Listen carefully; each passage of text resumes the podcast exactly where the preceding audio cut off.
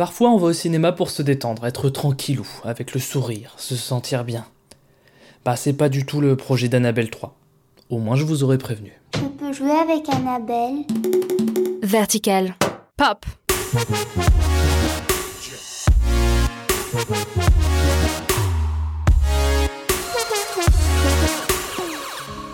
Alors avant de parler du synopsis, on va resituer. Annabelle 3, c'est la suite de la suite du spin-off du premier épisode de Conjuring. C'est clair ou pas? C'est cela, oui, oui, oui. En gros, l'univers Conjuring compte deux films, que dis-je, deux chefs-d'œuvre de James Wan, Conjuring les dossiers Warren et Conjuring le Kindfield. Ils appellent ça l'Amityville anglais. Cette famille a désespérément besoin de notre aide. Et ça, je tiens à vous le dire, si vous voulez des valeurs sûres pour bien flipper, ne cherchez plus, regardez Conjuring. Ne m'appelez pas Janet. C'est parfaitement réalisé, c'est prenant, c'est flippant, ça met tout le monde d'accord sur la possibilité d'encore faire de bons films d'horreur au cinéma et des bons jumpscares. Car oui, avec le temps, le jumpscare a souvent mauvaise presse au cinéma. Mais non, là on a la preuve que des fois c'est bien un bon petit jumpscare. C'est-à-dire Ah oui, pour ceux qui savent pas ce qu'est un jumpscare, en gros ça veut dire saut de peur en français. C'est cela, oui, oui, Oui bon ça ça va, c'est juste la traduction, mais en gros c'est un concept basé sur un changement brutal dans l'image, souvent accompagné d'un son plus ou moins strident. Pour donner un petit exemple, t'as un mec qui se regarde dans le miroir, il y a rien derrière lui, mais il sent comme une présence, alors il se retourne pour vérifier, et quand il revient dans sa position initiale, c'est-à-dire face au miroir, bah là on se rend compte qu'en fait il y a bien quelqu'un derrière lui qu'on peut voir dans le miroir. Mais ça c'est la version un peu classique du jumpscare, et la force de Conjuring c'est de tordre dans tous les sens cette pratique, et un tas d'autres codes du genre horrifique. Et tout ça c'est dû à un mec de talent, un maître, un roi, que dis-je un dieu, le réalisateur américain James Wan.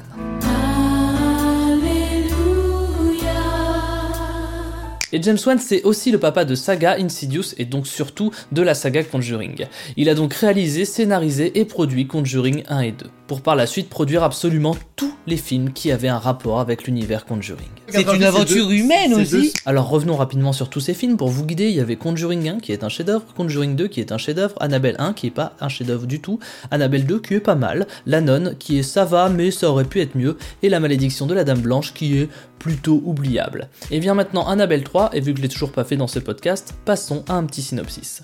Pour ceux qui maîtrisent, on y retrouve les deux démonologues Ed et Lorraine Warren. C'est d'ailleurs la première fois qu'ils apparaissent dans un film de la saga Annabelle. Tout ce que vous voyez ici est envoûté, ou hanté, ou a été utilisé pour toutes sortes de pratiques rituelles. Et pour ceux qui ne maîtrisent pas Conjuring, Ed et Lorraine Warren sont deux démonologues qui vont enquêter sur des cas obscurs et flippants. La particularité de ces deux cocos, c'est que lors de chacune de leurs enquêtes, ils récupèrent des objets suspectés d'être possédés pour les entreposer dans une pièce de leur domicile. Ah non La cuisine, c'est moi. Et Schmitt. Bon, c'est pas l'idée du siècle, mais nos amis Warren, visiblement, ils aiment bien cohabiter avec le danger. Quoi qu'il arrive, cette pièce est devenue culte dans la saga Conjuring, et là, elle contient la poupée Annabelle, bien protégée par une vitrine. Aucun jouet là-dedans. Il est plus prudent que ces objets soient ici plutôt qu'ailleurs. Parfois, il vaut mieux laisser le génie dans la lampe. Mais bon, on sait comment ça finit au cinéma. Un objet bien protégé qui est pas censé sortir de là où il est, bah il finit toujours par sortir de là où il est. Bon là c'est à cause d'une copine de Judy, la fille des Warren, que Annabelle va reprendre du service. Est-ce que tes parents gardent des trucs flippants chez vous? Tout est enfermé dans une pièce. Comme ça, on est à l'abri. Il vaut mieux que personne n'entre là-dedans.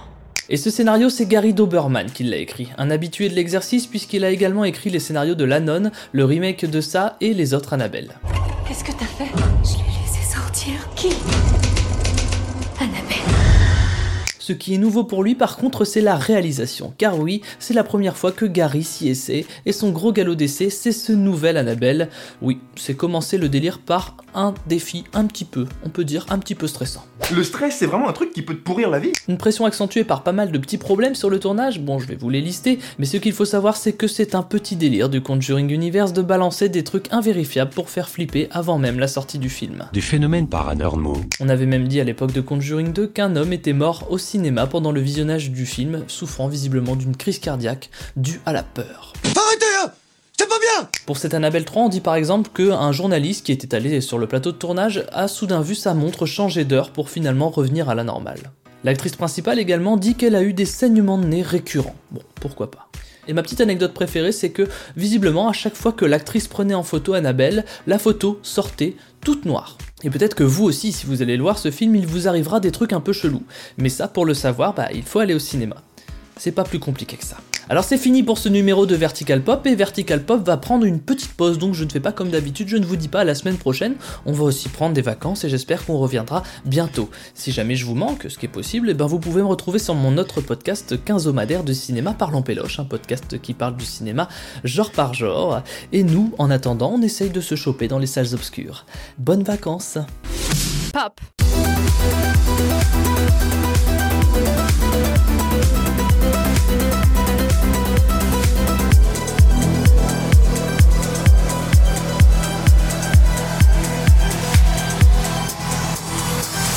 Vertical.